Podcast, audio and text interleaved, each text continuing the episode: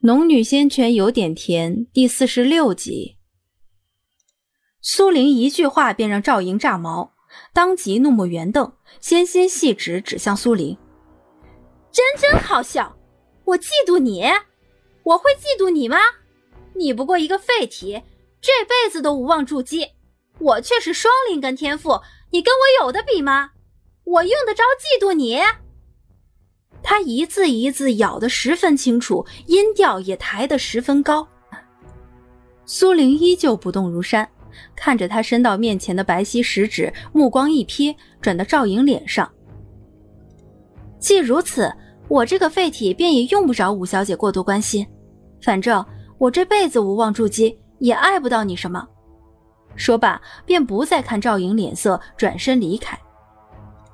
赵莹很想冲上去拦住对方，可是她握了握拳，用尽全力让自己脚步未动，只是用眼神死死地盯着苏玲的背影，恨不得瞪出个窟窿来。苏玲脚步稳稳地朝门外走去，她是故意激怒赵莹的，否则被他缠上还不知道得浪费多少时间。若说赵莹嫉妒自己，苏玲也不信。对方不过是看到自己身为废体，还能得到赵重天和赵烨的另眼相待，被送往无极派，所以才不忿。而自己在他面前从来没有露出过他想看到的畏缩胆怯的神情，这才是赵莹最在意的地方。但赵家这点子事儿，苏玲并没有放在心上。赵重天和赵烨对自己的帮助，他自然是记在心上的。但赵家其他人却与他没有太多关系，他也没打算与柳氏回来，是以这件事很快便被抛诸脑后。回到自家的时候，时辰还早，柳氏也没有过问他做什么去了，只是在厨房忙碌。见他回来，吆喝了一声，便又进了厨房。苏玲又有好几日没有进空间了，对于回春堂，他还另有打算，于是便径直回了卧室。关好门后，苏林正准备一脚踏进空间，突然见到一个白色的影子从矮柜下闪了出来，竟然是那个偷喝灵泉水的小东西。此时他嘴里叼着一朵浅紫色的花，红宝石般的眼睛仰视着苏林，嘴里含糊的发出呜呜的声音。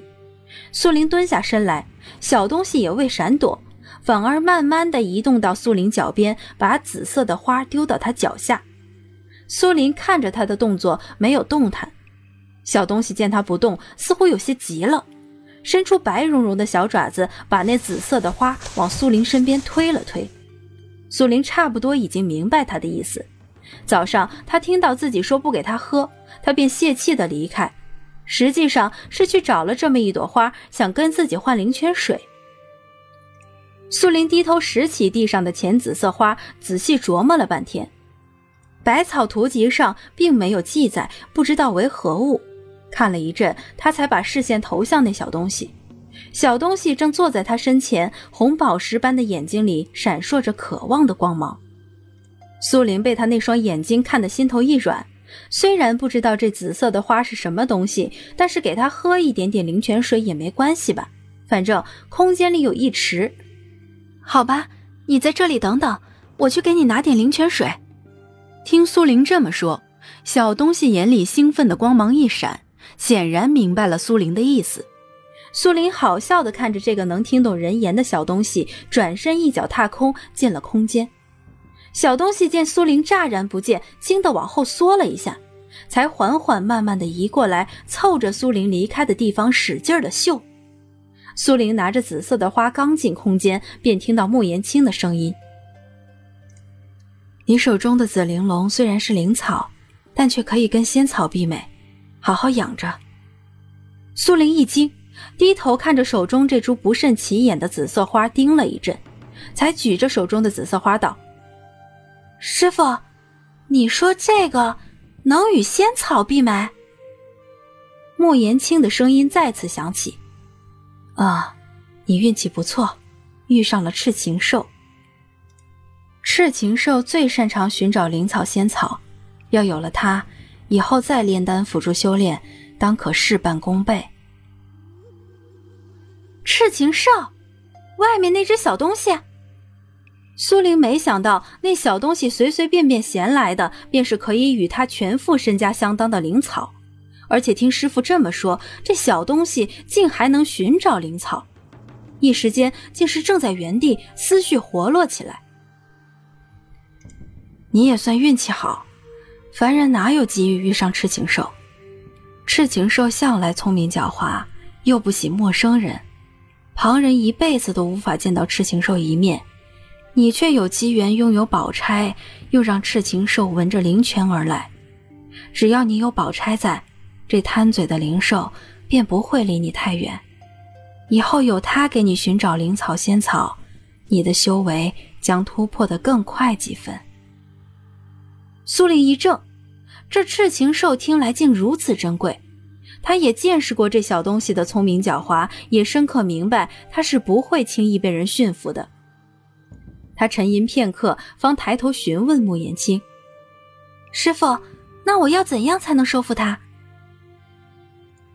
赤禽兽虽然狡猾怕生，但是极为聪明。你若真心对他好，他能感受到。你别妄想直接驯服它，你就用灵泉水和你种植的灵草喂它，它愿意来便来，愿意走便走，不要强迫。待它觉得你不会伤害它时。它才会慢慢与你亲近。是师傅，我明白了。说话间，便走到灵泉旁，用小玉瓶装了一整瓶，又拔了一些空间种植的灵草，弄好一切，才与穆言青说了声，闪身离开了空间。他的突然出现令赤禽兽吓了一跳，飞快地窜到矮柜下面，同样抱着柜子的腿隐蔽起来。待看清楚是苏玲，这才缓缓慢慢的走出来，却没有立即靠近苏玲。他得了穆言青的提示，便知道了这小东西的习性。他没有朝他靠近，只是放了一株灵草在地上，又把装着灵泉水的玉瓶放到灵草旁，才朝后退了几步。不多时，赤禽兽似乎觉得安全了，才挪着步子，慢慢的靠近灵泉和灵草。他先是耸动了下鼻子，使劲的嗅了嗅，兴许是闻到灵泉的芬芳，红宝石般的眼珠里闪动着兴奋和欢喜。他伸出小小的舌头舔舐了一下，然后便用两只爪子抱着玉瓶，啧啧有声的喝起来。不一会儿，玉瓶里的灵泉便见底了。苏林瞠目结舌。刚刚明明只看到他的小舌头一进一出，那瓶底的灵泉水是怎么喝到的？可他依旧没有动弹，只站在一旁仔细观察着他，发现他即便进食的时候，眼睛也是会瞟向自己，十分谨慎。待喝完了灵泉水，他十分满足地打了个嗝，然后用爪子扫了扫嘴角的水珠，一点儿也不浪费地舔进嘴里，然后又转身去啃那株灵草。吃完下来，苏林竟然能从小东西的脸上看到他十分满足的表情，特别是那偶尔发出的一声嗝，十分人性化。待他用完餐，这才转过身，朝着苏林呜呜低叫几声，接着白影一闪，朝后退去。苏林伸了伸手，喂，想唤住他，可是他动作实在太快，一声未完，屋子里哪还有赤禽兽的踪影？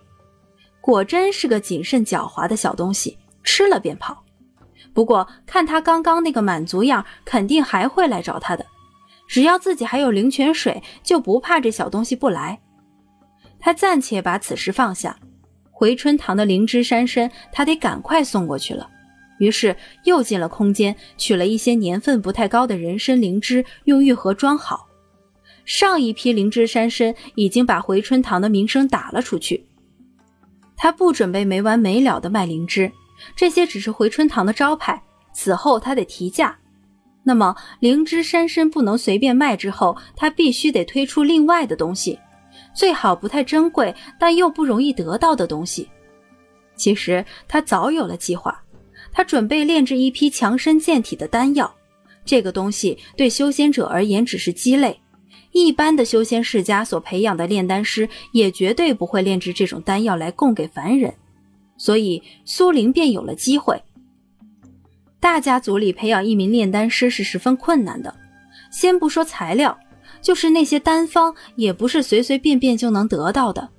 苏林若不是得到宝钗，宝钗里又恰好住了个穆言卿，那么他便不能炼制丹药，也无法得到那么多的材料来炼制。